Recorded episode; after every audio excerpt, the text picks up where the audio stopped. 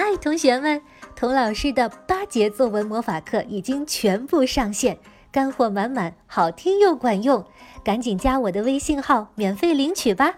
微信号听好了，是“童老师课堂”这五个字的汉语拼音加上数字一，童老师在作文课等你哦。大人物，小故事，小少年，大梦想。欢迎来到童老师课堂的奇葩名人录。你好，我是童老师。这一集啊，童老师跟你开一个脑洞，我们一起来想想，如果莫扎特是武侠小说中的人物，他会是哪位英雄呢？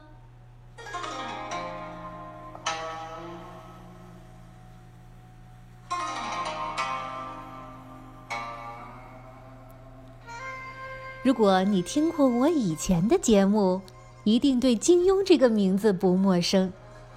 在金庸爷爷写的武侠小说里啊，中原有五大绝顶高手，江湖人称东邪、西毒、南帝、北丐、中神通。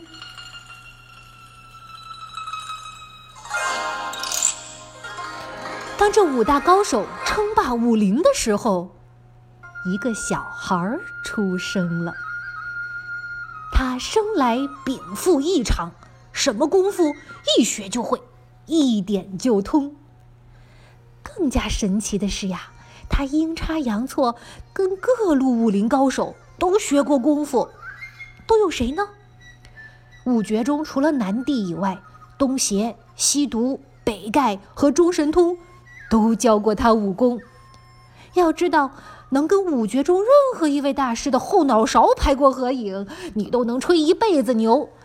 这个小屁孩儿居然有幸跟其中四位都学过功夫，相当于一个人跟清华、北大、复旦、中科大最牛的教授都读过博士一样。这个幸运的小孩儿叫杨过。不单跟大师学，杨过拜师不走寻常路，拜师的范围很广，恩人、仇人、男人、女人，甚至死人，甚至他的宠物啊，一只大雕，甚至瀑布和海浪，都能成为他的老师。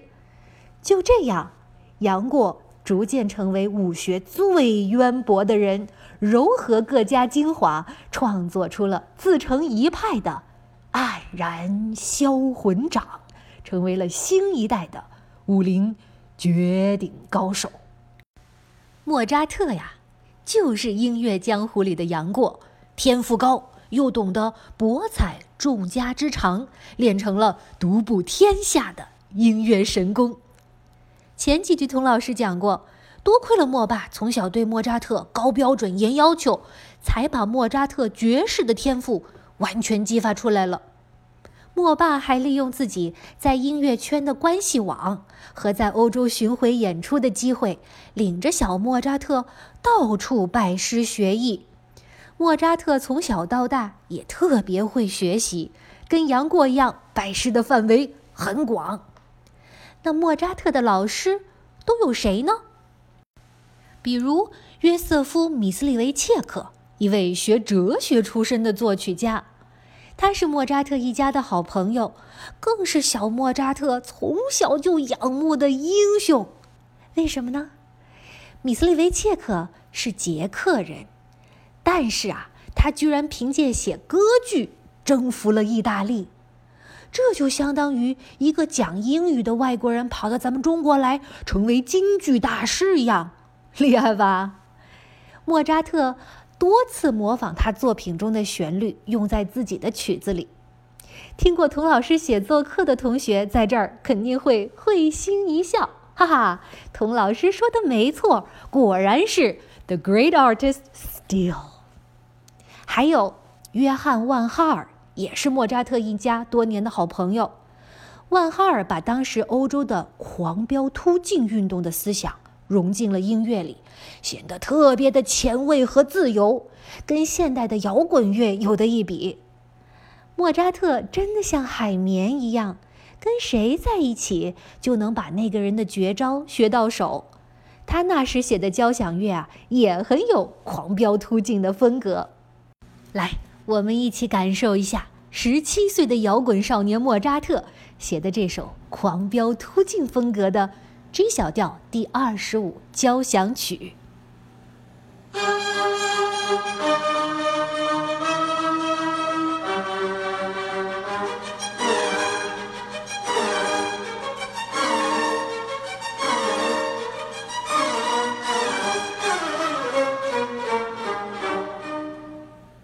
怎么，听不出摇滚的感觉？哈，那我请现代的摇滚乐手给大家重新演绎一下这一首作品。Are you ready? One, two, one, two, three, four. “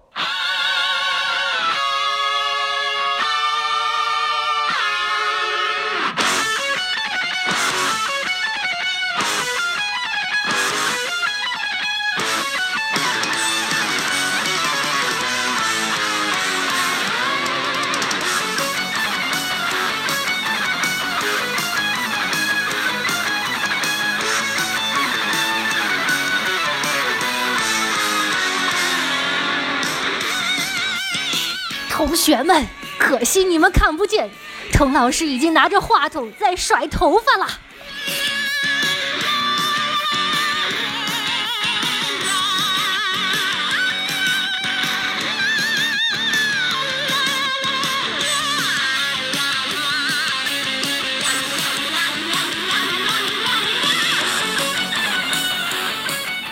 OK，OK，OK，喂，理好头发，哎，继续为人师表，给大家讲故事。在这些老师中，莫扎特最喜欢谁呢？是摇滚天王还是歌剧英雄啊？都不是。莫扎特最喜欢的老师，你们肯定猜不出来，是交响乐之父海顿。其实海顿大莫扎特二十多岁呢。而且属于保守，哎，甚至有点胆小的老一代音乐家。为了生计，在包养自己的贵族面前，海顿唯唯诺诺的，叫做什么就做什么，大气都不敢出。你看，听起来跟莫扎特完全是两路人。但是这不妨碍莫扎特欣赏他的才华，学习他的技巧，赞美他的为人。而海顿呢，虽然被莫扎特耀眼的光芒照得老眼昏花的，但是啊，他一点儿也不嫉妒，也不怕这个年轻人抢了他的风头和饭碗，由衷的向音乐界推荐莫扎特，用自己的名声为他背书。这师徒二人一有机会就凑在一起表演合奏，甚至像街头小混混查架一样。他们会在一起查琴，哎，就是比赛，看谁钢琴弹得好。有一次，莫扎特故意用激将法逗海顿，说：“哎，海顿帕帕。”莫扎特管海顿叫帕帕，这是很亲密的一种叫法。哎，海顿帕帕，虽然你的钢琴演奏水平比我好，但是你肯定弹不来我最新创作的一首曲子。海顿不信。较起真儿来，一定要试试。莫扎特嬉皮笑脸的把乐谱递给了海顿，海顿全神贯注的开始弹，弹着弹着，突然停下来了。耶，小莫，你是不是写错了呀？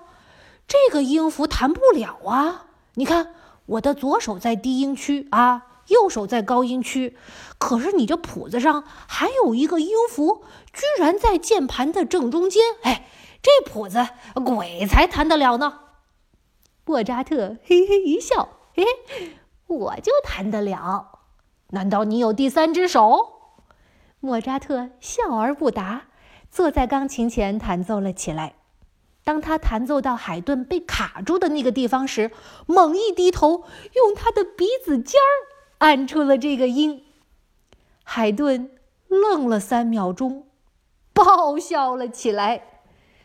哇，你看，像这样又是师徒，又是父子，又是朋友的关系，真是让人羡慕啊！